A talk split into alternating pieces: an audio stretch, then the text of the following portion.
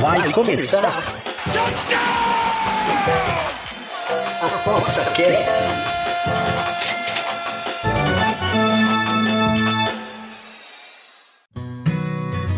O Aposta Cast é um programa apoiado pela SportsBet.io, o site das odds turbinadas. SportsBet.io Fun, Fast, Fair. Olá, amigos aí do Aposta Cast, estamos aqui de volta. Eu sou o Bruno e hoje nós estamos aqui com os nossos queridos tipsters especiais de eh, modalidades que não são o futebol, né? São os caras que são especialistas também em futebol, porque os caras adoram futebol que eu sei, mas aqui no Aposta 10 eles são responsáveis pelos artigos de basquete. Nós temos aqui o Zambrano e o Lucas Teodoro. Olá, Zambrano, tudo bem? Tudo bem, pronto para mais um ano. Da Isso, e o Lucas, bem-vindo, Lucas. Opa, prazer meu estar aqui. Vamos falar de basquete aí, o brasileiro também, né? Vai começar, já acabou de começar e tem uma temporada longa pela frente aí. Então, estamos aqui para exatamente isso, né? A gente vê as, quais, são as, é, quais são as novidades, porque a, começou né, a temporada tanto do NBA quanto do NBB, né? E vou começar aqui com o Lucas. Vamos falar de começar brazuquense aqui, nosso, nosso, nosso, nosso querido cara dos artigos da NBB. Ô Lucas, é, você está confiante nessa temporada em relação à temporada passada? Como é que tu vê isso? Olha, sem dúvida, né? As, as equipes melhoraram muito. A, a gente está prestes a falar agora o que, na minha opinião, é o melhor campeonato nacional da América do Sul, na minha visão, pelo menos. Opa! Uhum. melhor do que o campeonato argentino, chileno, boliviano, é, com todo respeito aos outros também, mas, por exemplo, só para contextualizar, na temporada passada, é, das, dos quatro principais torneios envolvendo clubes brasileiros na temporada, tivemos quatro campeões diferentes. Né? O São uhum. Paulo ganhou a Liga Américas, é, o Franca ganhou o NBB, o Minas ganhou o Super 8 e o Flamengo a Copa Intercontinental. Então, são, é, é um equilíbrio absurdo aqui. Assim, a expectativa é a mais alta possível, né? E você vê, vê isso refletido nas odds, assim, que pelo equilíbrio as odds ficam sempre uh, interessantes de se trabalhar? Ah, com certeza, com certeza. Então, não só para quem gosta de apostas a longo prazo, aí, por exemplo, né? É uhum. É só para passar rapidinho, Franca tá, é o favorito aí, um favoritismo pequeno, mas ainda acima de 2.0. Aí logo em seguida vem Flamengo, São Paulo, Minas, e a partir desses quatro, desse top 4 aí, já dá um grande salto nas cotações para o restante das equipes também, né? É, eu acho que deve, devemos ter aí jogos muito parelhos. No NBB não, não tem favas contadas, né? É, é, natural, é normal você ver o, o líder perdendo lanterna, essas coisas acontecem. Uhum. Então a gente tem que estar sempre atento aí nas informações, nas notícias, que diariamente aí tudo, qualquer coisa pode mudar, né? Perfeito. Vamos iniciar aqui também com o Zambrano. Zambrano, e para ti, como é que tu tá vendo esse ano é, em relação ao ano passado, as expectativas? Pode rolar zebras ou vai, vai ser mais ou menos caminhados pelo, pelos grandes? Vai ser repetido ano passado? Como é que vai ser? A tendência do público é achar que uma temporada é espelho da anterior com pequenos ajustes. A verdade é que algumas equipes é, normalmente têm uma tendência de crescimento muito grande. Alguns times que eram muito fortes no ano passado têm tem uma tendência de queda. Agora, começo de temporada, o que você faz é supor, você trabalha com hipóteses e vai ajustando ao longo da temporada. A temporada anterior ela ainda é, é a base da, da sua análise. E junto uhum. isso você constrói hipóteses de quem vai melhorar, quem vai piorar. A NBA é uma liga muito difícil, muito cansativa. Aliás, eu queria completar os, a sua introdução do podcast. Eu não gosto nem de futebol e muito menos da NBA. Não é o esporte que eu gosto, todo mundo sabe. Calhou de eu saber fazer, mas eu gosto do beisebol e da NFL. Ela é cansativa, especialmente nesse momento do ano, com a NFL na metade e o beisebol já na final. Mas a gente tá aqui para falar um monte de absurdo que a galera não gosta mas que acaba dando certo no final. É, essa frase eu vou botar já na, na, nosso, na nossa chamada, né? calhou de eu saber fazer. Essa, essa... Não, a verdade é que eu já gostei mais. A NBA foi o primeiro esporte americano que eu comecei a acompanhar, né? Eu comecei já nos anos 90 com bus. Mas como apostador não é algo que eu gosto de fazer. Primeiro, o contato com o público é pior do que o NFL e na, na MLB, porque o público é mais arrogante do que nos outros dois esportes. É, o basquete todo mundo acha que entende. E não é, é tão hum. fácil assim. E é, sei lá, por ser um esporte mais difundido no Brasil, a quantidade de besteira que você tem que ouvir ao longo de uma temporada é bem estressante para quem tenta fazer do jeito certo. É a verdade, a galera gosta da verdade. E no NBB é parecido com isso, Lucas? Sim, sim, é parecido. É, também é um, particularmente, acho que para apostas, acho que todo, apostador em geral prefere estadual, é, campeonatos regionais, que dá para se extrair maior valor. O NBB costuma ser um campeonato de cotações muito justas ali, é difícil de, de, de encontrar muitas oportunidades de apostas de valor em si, né, que é o, é o que a gente visa, né, a gente quer lucro, né. É, uhum. Mas de assistir, então, eu particularmente considero um campeonato interessante, é de um nível, é, obviamente não é do nível da NBA, mas tem muitos, muitos é, atletas de alto nível também. É, a liga em si tem crescido bastante, isso tem refletido também na, na seleção brasileira, que não, não conquistou aí tantos resultados expressivos aí dos últimos anos, mas é, eu acho que a liga também é, chegou a completar aí 10 anos recentemente, e num, num futuro breve, né, a gente espera que colha frutos melhores aí pela frente. Agora, para se apostar, realmente não é dos melhores campeonatos, tem que tomar muito cuidado, tem muita pegadinha também, principalmente envolvendo clubes que aqui no Brasil são muito famosos mais pelo futebol, né? Então a NBB conta com São Paulo, com Flamengo, com Corinthians. Como e... se o departamento de futebol e o de basquete tivesse uma relação, né? Exatamente. Então quem vai só por nome tende a se lascar aí na, na na temporada em geral, né? Entendi. Ô Zambrano, e sempre, né, né, no começo da temporada a gente sabe que teve teve uma troca de jogadores, troca de técnico e daí. Quem você acha, se você pode nos falar aí, é, é, é, importante saber ou esperar um pouquinho ver o que vai acontecer ou só pela uma por uma por um pela pelo hype ah. dá para dá para seguir Cara, saber é crucial, eu acho que o apostador que. Não o recreativo, o recreativo não tem problema nenhum, ele aposta do jeito que ele quiser. Agora, o cara que pensa em fazer lucro ao longo de uma temporada que é bem longa, saber quem trocou de time é crucial. O que eu vejo, observo muito, é que as pessoas elas têm a tendência de tratar a situação de um grande jogador que mudou de time como se só eles soubessem daquilo e as casas não, que as, as odds não fossem ajustadas para refletir a melhor esperada ou a pior esperada de determinada equipe. Então é igual lesão. É, eu vejo uhum. muita gente justificando, ah, tal jogador não vai jogar. Tá, é um, é um ângulo que tem que ser olhado. Mas ele não pode ser o ângulo principal, porque não é como se só você soubesse dessa notícia. A tendência de início de temporada, por experiência, é que os apostadores supervalorizem grandes contratações e isso acaba criando valor nas equipes contrárias e desvalorizem times que perderam muitos jogadores. É, normalmente também, por experiência, não que tenha funcionado muito nesse início de temporada. Por exemplo, o Utah Jazz eu já esperava que não fosse um time tão fraco quanto esperavam que fosse, mas eu esperava que eles tivessem problemas de adaptação.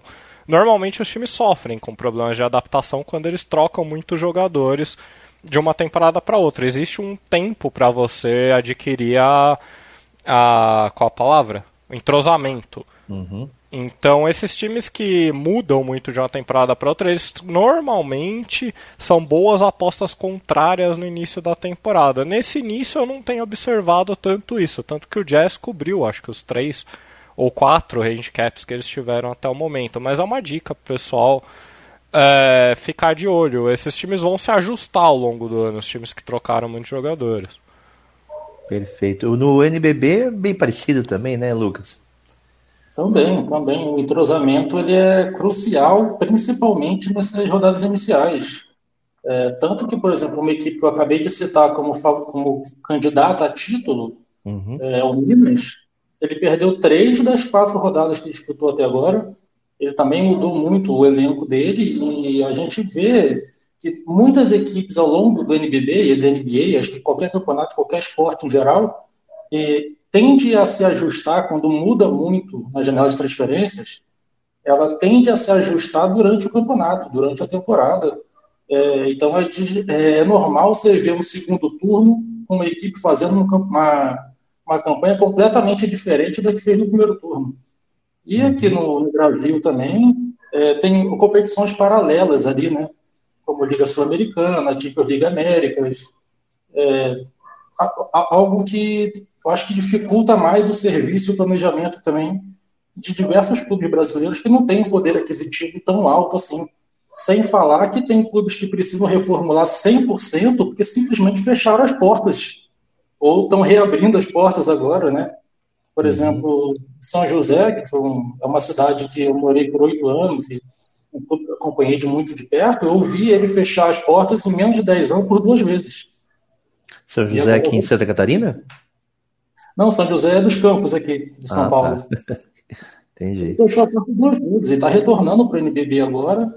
E fica até meio difícil o que, é, o que esperar da, de uma equipe assim, né? Se o entrosamento vai encaixar perfeitamente, se não vai.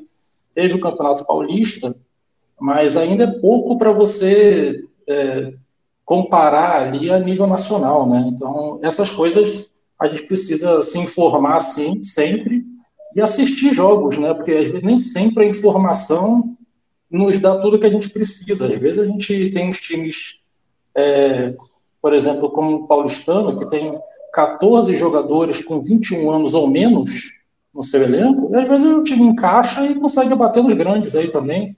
Né? Jogadores que por muitas vezes é desconhecido daquele apostador recreativo ou do, do, de quem acompanha o basquete de uma forma geral, não de forma profissional, assim, igual a gente tem de acompanhar, né? É a nossa obrigação, e eu particularmente gosto também. Mas às vezes um nome desconhecido, o cara vê jogando e o, o time encaixa perfeitamente. Então, a gente tem que estar sempre antenado nisso também, né? Perfeito. Zambrano, é, se a gente perguntasse assim, se fosse para levantar entre estatística e assistir os jogos, é uma coisa que a gente tem que fazer as duas coisas ou você percebe que dá para escolher um deles para você estudar? É, aí vem, vem uma diferença da NB para NBB. Eu entendo e concordo com o Lucas que isso é crucial na NBB, Agora, duas coisas, aliás, que eu vou puxar o gancho do que ele falou. Quanto a jogadores jovens, isso eu falo há anos na NBA, e é a verdade. É, novatos são ruins. Novatos normalmente enterram o time, são jogadores negativos. Ah, mas ele tem talento, ah, mas ele pode. Sim, é verdade, só que a NBA, a NBA é a maior liga do mundo. É, uhum. o talento ali ele já é muito bem estabilizado. Novatos fazem cagada. É muito raro você ver um novato que seja positivo estatisticamente. É, normalmente o que acontece é que os novatos eles levam uma carga de arremessos muito grande por jogarem em equipes ruins e isso infla a pontuação, mas times jovens na NBA eles tendem a serem algumas das piores equipes. É, existem exceções, são exceções, são raríssimas, inclusive de novatos positivos. Quando um cara é positivo como novato, você já pode prever que ele vai ter uma grande carreira. O Luca Doncic foi um novato positivo, o último, o Lamelo Ball também foi. Sobre assistir e as estatísticas, eu sempre defendi as estatísticas. Eu não, eu não, eu vou falar que eu não vejo o jogo da NBA, porque eu falei isso várias vezes com o Rodrigo quando a gente gravava. e a real é que no meio da temporada eu tava vendo o jogo que ninguém via. Por exemplo, Detroit Pistons e Charlotte Hornets numa noite que ia ter Warriors e Suns. O trouxa aqui tava assistindo Pistons e Hornets. Mas isso, é, isso me ensina alguma coisa? Não, zero. Zero. Pr primeiro que o jogo ele é uma ele é uma parcela muito pequena do todo. O jogo ele é perigoso, porque você pode ficar com uma impressão das equipes que na verdade não, não tem nada a ver, é só uma é ínfima a amostragem de um jogo único. É, eu li um uhum. livro muito bom um tempo atrás, chama Basketball on Paper. É um livro de 2004 de um dos criadores do Farfacts, que é um conjunto de estatísticas avançadas da NBA. E eu sempre defendi isso antes de ler o livro. Ele defende a mesma coisa. Ele fala: o jogo não vai te ensinar absolutamente nada. E você tem que tomar muito cuidado com o que não vai te ensinar e vai te induzir a uma opinião. É, as finais eu assisto, obviamente, é mais fácil de você justificar uma aposta quando você vê o jogo. Agora que eu dou alguma importância pro jogo, não, a importância é zero. Ó, isso é importante, assim, né? Porque às vezes um, um, um amante aí do, do jogo em si, ele acha que entende o basquete a partir do jogo, né? Exatamente. Enquanto, né? E... Quando um apostador, na verdade, ele, ele, ele, ele trabalha com números, né? Ele trabalha com, com probabilidades a partir do, do que é colocado para ele, né? Mais ou menos é, é isso. Uhum. Não que alguma equipe específica, quando você observar ela por tempo suficiente, você não possa perceber algo que vai ficar nebuloso nos números. Agora, de modo geral, a força das equipes é mais bem explicada pelos números do que por partidas isoladas. É, eu, eu, escrevi um artigo muito tempo atrás, eu recomendo até, eu chamo o Mito do Observador, que está na concorrência, está na Postas FC, imagino que esteja uhum. até hoje onde eu defendo essa tese dos números sobre o observador. É, as pessoas, naquela época mais, hoje em dia que as apostas se profissionalizaram mais, defendem menos. Mas naquela época defendiam muito de uau, assistir o jogo, você não está vendo o jogo, você está escrevendo sem ver o jogo. E eu falo, cara, ninguém assiste todos os jogos. É um jogo de basquete, tem 10 jogadores, cada um está realizando uma movimentação diferente e o fora da bola é tão importante quanto o cara que está com a bola. É, você tem que ser um super-homem para entender cada jogada, processar isso no seu cérebro, entender o sequenciamento e tirar a verdade daquilo.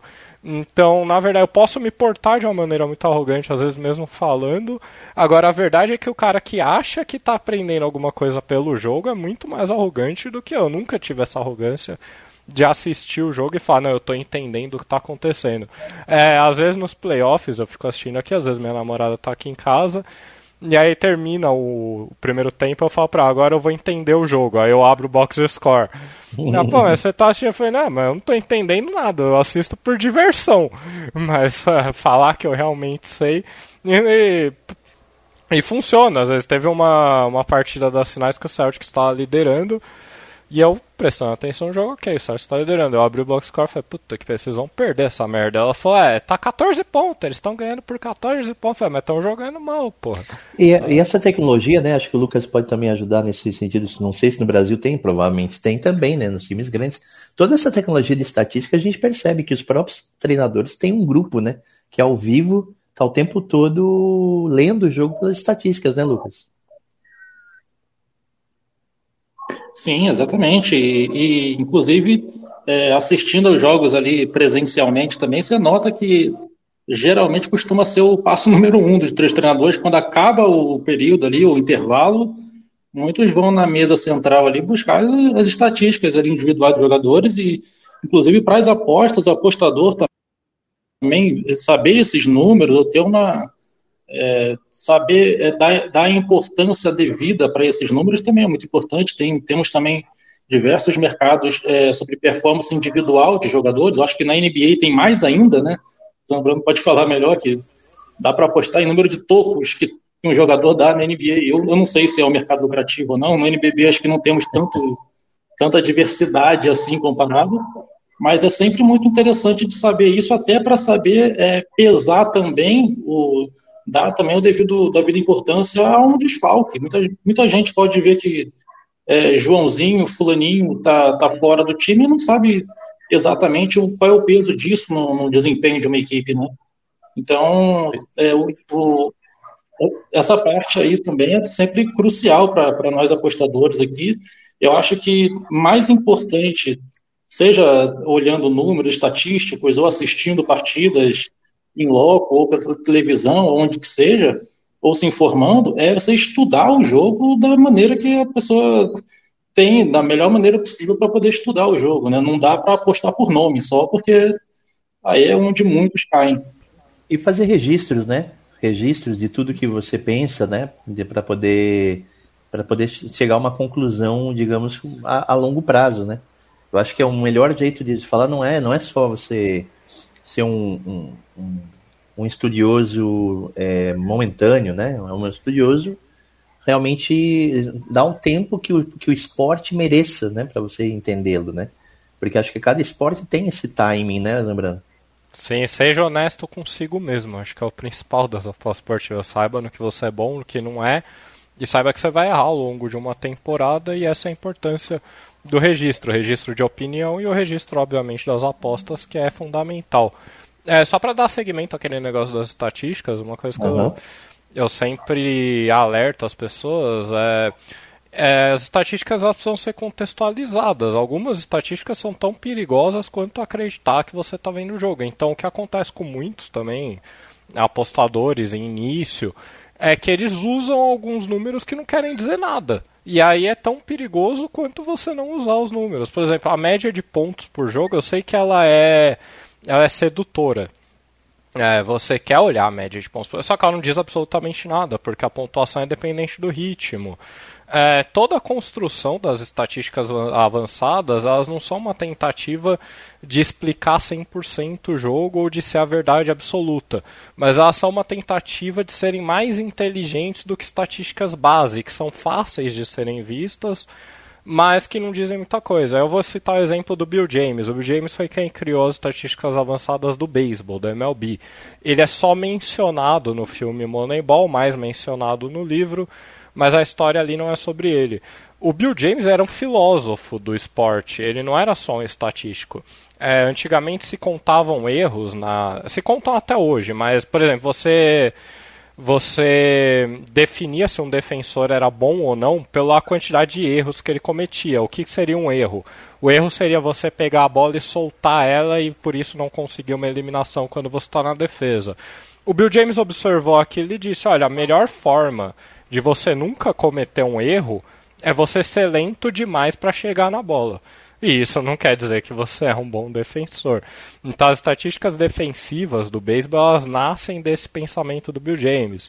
A da NBA nasce de quando alguém percebeu que alguns times corriam mais do que os outros. Então eles começam a medir o ritmo, o pace. E isso causa uma, causa uma estranheza muito grande nos apostadores. Por exemplo, os Los Angeles Lakers, dois anos atrás, é, eles eram tidos como um ataque forte e uma defesa ruim. Era o oposto. Os Lakers corriam muito, o ataque era bastante ineficaz, mas a defesa era sólida, eles jogavam até que boa defesa. Então eles é, acabam não contextualizando algo básico, que é o ritmo. A pontuação em si ela não diz nada. É, se ela não for bem contextualizada, ela não diz nada. Muitas estatísticas de times é, não dizem nada em si. E aí tem algo que eu sempre falo nas análises lá no por vídeo, principalmente, que eu falo que o problema do defensor e defensores são muito julgados mal julgados na NBA porque a mídia gosta do cara que está em cima do outro marcando. Aí eu, quando um o cara é reconhecidamente um bom defensor, mas os números não dizem que ele é um bom defensor, eu normalmente digo, o problema do defensor não é quando ele tá lá e você tá vendo, é quando ele não tá e ele devia estar tá, e você não sabe que ele devia estar tá em determinado jogador ou em determinado setor da quadra. Uhum. Então, enfim. É muito mais específico do que o pessoal imagina, né? Muito é mais muito mais, lógico, muito mais específico do que a galera imagina. Entendi. O, vamos, vamos começar então agora a colocar aqui os, os prognósticos aqui, é, iniciais é claro, porque está começando a temporada mas é óbvio que a gente sempre parte com um top 4 aí no, no início de temporada. Lucas, tens um top 4 pra gente? Eu tenho, e no, na verdade eu, o NBB em si, assim como outras competições brasileiras, né, como o futebol, por exemplo, por mais que isso tenha mudado um pouco ultimamente, mas ele não tem um grande favorito. Né? Eu colocaria ali exatamente os quatro fortes candidatos, Inclusive, uhum. eu já uhum. citei ali um tempinho atrás, né, que ganharam, todos coroaram a temporada passada com títulos, né?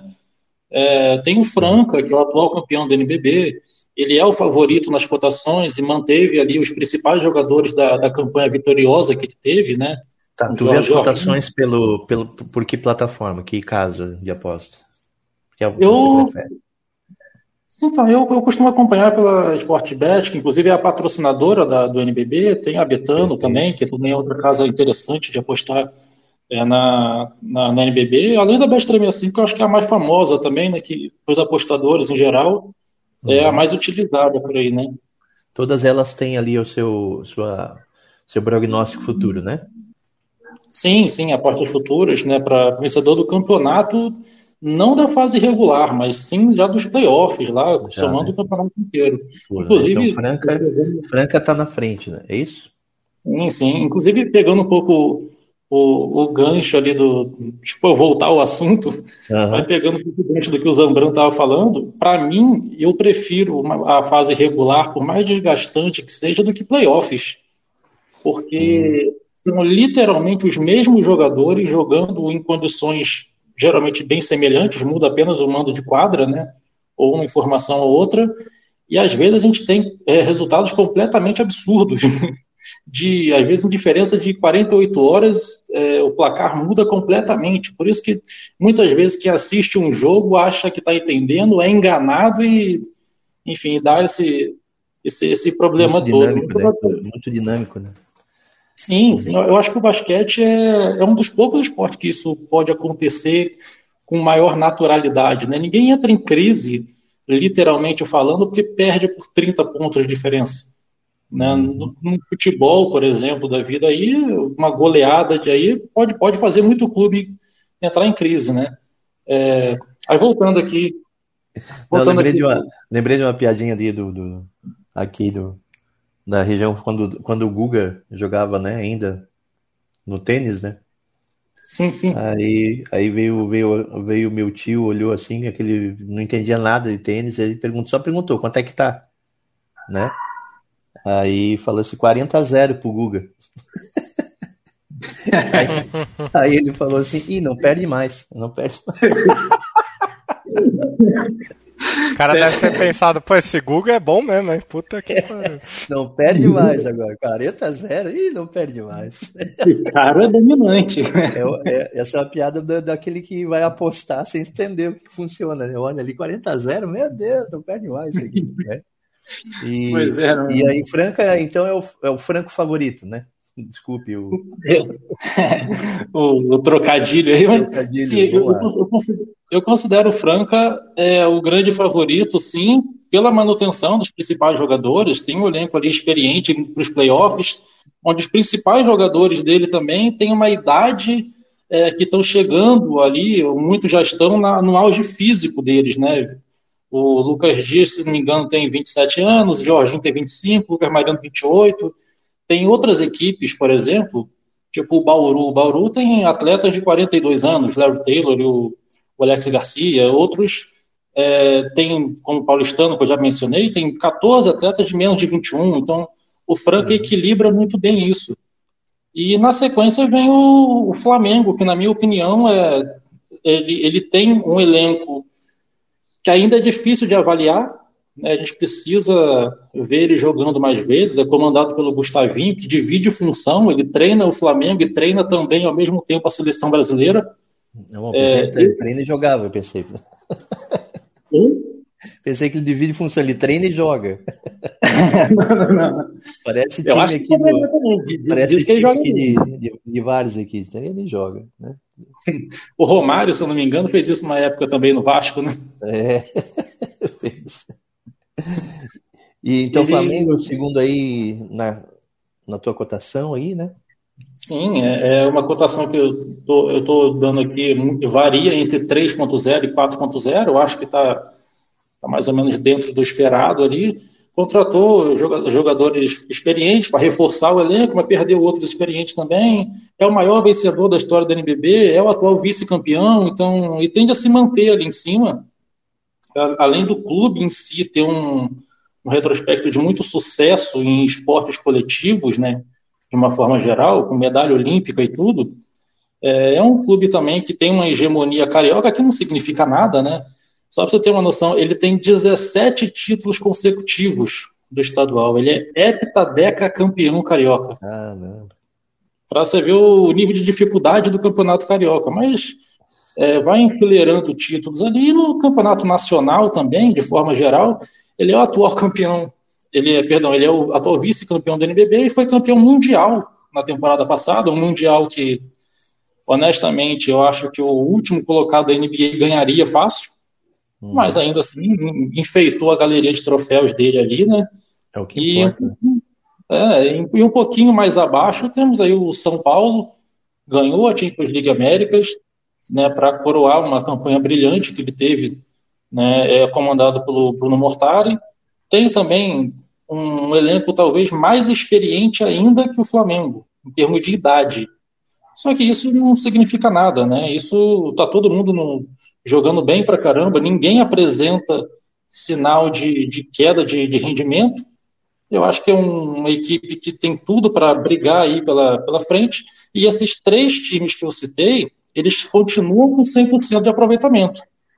Né? O uhum. Flamengo e o Franca venceram os três jogos que jogaram, o São Paulo venceu o único jogo que disputou, ele divide a atenção também com a Liga Sul-Americana, então também é algo para ficar de olho. Tem um elenco um pouco mais reduzido é, em comparação aos outros concorrentes dele, né? Ele talvez no campeonato longo, por exemplo, como o NBB, que tem 17 clubes, então a gente vai ter aí é, 32 rodadas, se eu, não, se eu não fiz a conta errada, na, na, fase regular e na dos playoffs. Então é um time que para playoffs tende a brigar muito, na fase regular tende a patinar um pouquinho.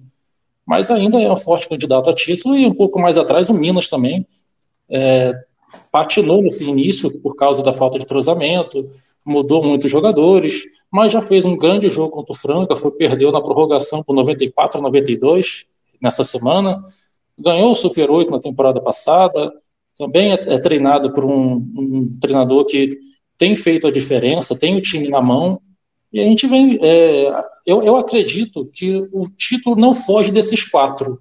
Uhum. Eu acho que são 99% de certeza, para zicar bem, que costuma zicar bem isso, uhum. mas 99% de certeza que não foge desses quatro aí, não.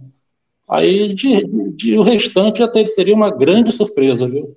Entendi, correria tudo por fora, né? O, Zambrano, e aí? Vamos, vamos, como é que a gente poderia dividir isso aqui com, entre a Conferência Leste e Oeste de uma forma um pouquinho mais justa? Assim?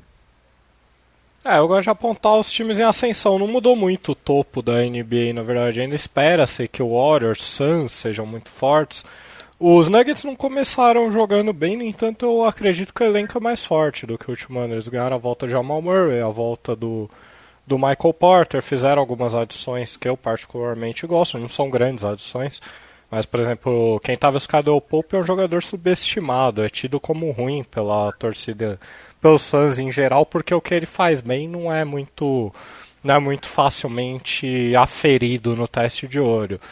É, o leste ainda deve ter um domínio dos Celtics. Os Celtics eram muito bons na última temporada. É, a chegada do Malcolm Brogdon melhora a equipe. Tem outro que também não jogou tão bem assim no começo de temporada, mas é uma amostragem de três jogos. É, o cara tá estudando isso aqui, ah, mas o Celtics é 2-1, é 3-1. É, mas não jogou bem. É, eles, eles são, mas não foi não foi do jeito que era esperado. O Nets é uma incógnita, porque é bem bagunçado, talento puro existe. Agora, as equipes que eu diria para os apostadores olharem como possíveis times em ascensão e fugindo do óbvio, uhum. que, por exemplo, o Cavaliers é um time óbvio em ascensão, era um time já jovem que adicionou o. o esqueci o nome dele, o cara jogar no Jazz, o Donovan Mitchell. Então é obviamente um time que todo mundo vai olhar. Mas eu gosto do Hornets, teve o problema do Bridges na off-season, ele acabou saindo, não sei se está preso ou não. Sei que não está jogando na NBA. Mas era um time bem claro de subir. E um dos que eu acertei que subiria, apesar da gente não ter gravado antes, eu já ter. E agora também já, já ser meio claro isso, é o New York Knicks. O Knicks vem de uma temporada ruim, onde se esperava que eles fossem um bom time. É, em geral, eu vi na off-season que eles pagaram muito pelo Jalen Brunson. Não sou eu que estou pagando o salário, então não me importa. Mas a verdade é que o time tem jogado bem era um time meio claro que poderia subir de produção. A Atlanta Hawks tende a subir de produção também no leste. É, no oeste, eu tenho tendência a não gostar tanto do Grizzlies, que começou bem, tá 3-1 mas que para mim aparentemente é um time um pouquinho enfraquecido em relação ao ano passado, já que o, o forte era um conjunto, não era é, não era produção de jogadores específicos. Isso eles provaram muito bem, sofrendo a lesão de, do do Jamoran e não caindo de produção, ao contrário, subindo de produção. É, o Jazz não que seja bom, mas é subestimado por ter perdido seus principais jogadores, entraram em modo de reconstrução, mas eles são dos times muito inteligentes, são em geral mais inteligentes que o resto da liga, então eles conseguem se manter competitivos. É, o Lakers é aquilo de sempre, o que eu falo todo ano desde que eles adquiriram o LeBron. O Lakers, não sei quem comanda a equipe, mas é um dos times mais burros da NBA. É uma montagem de elenco bastante equivocada. Tá 0-3 no momento, então não é uma grande surpresa para as pessoas quando eu estou gravando isso, né? Uhum. É, acho que em geral é isso. Eu espero uma melhora. Nuggets, Mavericks já era um time em ascensão. Gosto muito do Timberwolves. Eles começaram mal é, tendem a ser subestimados porque a galera não entende o impacto do, do Rudy Gobert. O Gobert é um jogador subestimado, apesar de reconhecidamente ser um dos melhores jogadores da liga. Então existe aquele negócio, ah, o ajuste é ruim. Eu também acho o ajuste ruim dele com, com o Towns. Eu acho que o time ficou um pouquinho mais pesado do que eu gostaria que fosse. Agora o Gobert é um jogador fantástico e o Timberwolves era um time jovem em ascensão, não era o jovem que ainda estava jogando mal, já era o jovem subindo. É um time de que agora está na média de idade da liga que normalmente cria bons times, então ficaria de olho. E só para completar entre as minhas considerações gerais dos times, também não é muito bonito apontar isso agora, porque o Portland Trail Blazers é 4-0.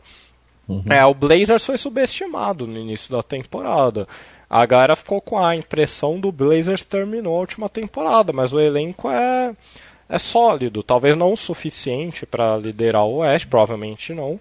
Mas com a volta do Lillard jogando bem, a adição do Jeremy Grant, a volta de muita gente que foi afastado na última temporada, igual o Nurkic, é, o Josh Hart já tinha jogado bem na última temporada. O Winslow é o jogador que sofreu muito com lesões, mas é interessante. Então o Blazers tinha potencial de ser subestimado. Quando o cara estiver escutando esse podcast, isso já não é mais verdade. O time é 4-0, agora a tendência é que é, as casas se sensação, né? É. é, muda a sensação, porque eles começam a, a ficar no holofote, algo que eles não tinham né, no início da temporada. Mas é isso, a NBA é uma liga de pontos situacionais. O, o Lucas falou muito bem da NBB e isso ocorre também bastante com a NBA. É, o melhor time às vezes pode perder para o pior, depende de, do momento das equipes, depende de onde elas estão exatamente. É, me frustra também a galera que diz que não gosta de estatísticas, mas trata os jogadores como se eles fossem robôs, sempre aptos a terem a mesma performance todos os dias. Então o cara esquece da onde o time está. E onde o time está é tão importante quanto o que ele é. Os Estados Unidos é um país de, de dimensões continentais. Os caras não estão aptos a jogarem da mesma forma durante todos os dias. Né, existem más situações para as equipes que reduzem a expectativa de vitória. Ontem teve uma pegadinha clássica que foi o Houston Rockets contra o Utah Jazz. O Utah Jazz começou 3-0. O pessoal passou de achar que era um dos piores times da liga para achar que era um time bom. E aí eles foram enfrentar o Rockets. Só que o Jazz estava numa situação horrorosa. O Rockets não é um bom time, mas estava em melhor situação. O Rockets era underdog por um ponto. A galera descarregou dinheiro no Jazz. Não, isso aqui é um grande valor. É, eu tinha o Rockets. O Rockets venceu o jogo. Isso vai acontecer diversas vezes na, uhum. na temporada e a galera acaba que não é, não fica atenta o suficiente.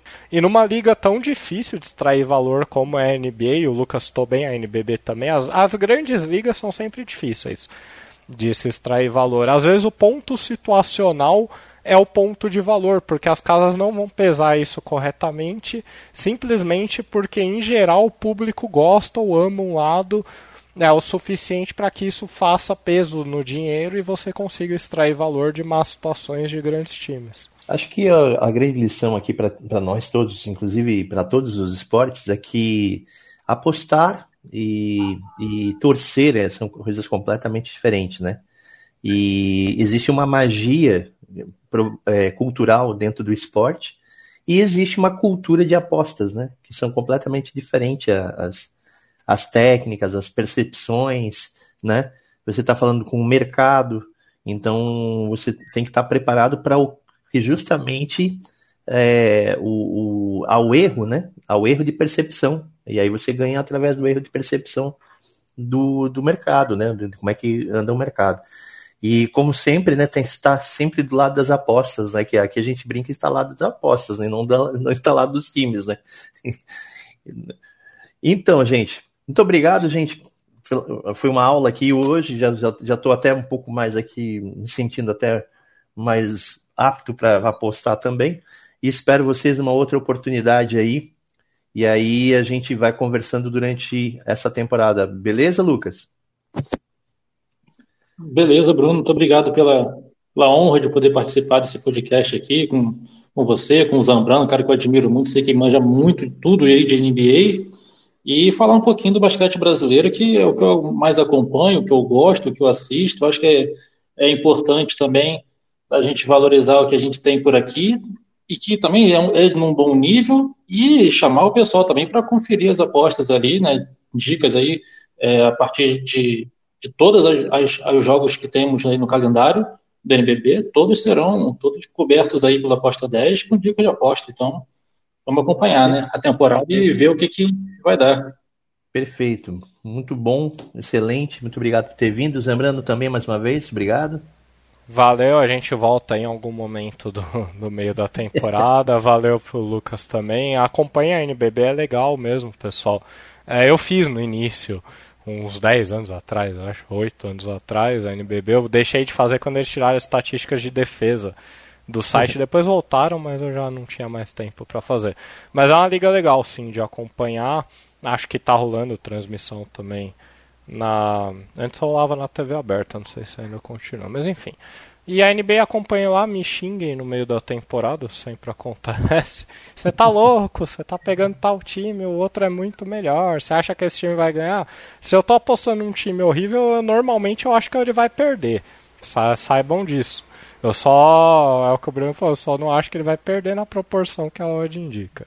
É Enfim, espero que tenha ajudado para né, que tem acrescentado algo para a galera nas análises. A gente não falou tanto dos times, mas falou muito de, de como abordar as apostas. Isso é sempre valioso. E é uma longa temporada, vão ter momentos bons, vão ter momentos ruins.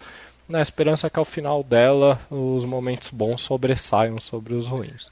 Até então, porque valeu... os artigos aí, os artigos de vocês aí, que são sempre excelentes, vão estar sempre prontos para abordar os times a cada, a cada, cada rodada aí, cada etapa importante. Beleza, gente? Um abraço para vocês, obrigado para quem acompanhou até aqui e até a próxima. Valeu! O ApostaCast é um programa apoiado pela SportsBet.io, o site das odds turbinadas. SportsBet.io Fun, Fast, Fair.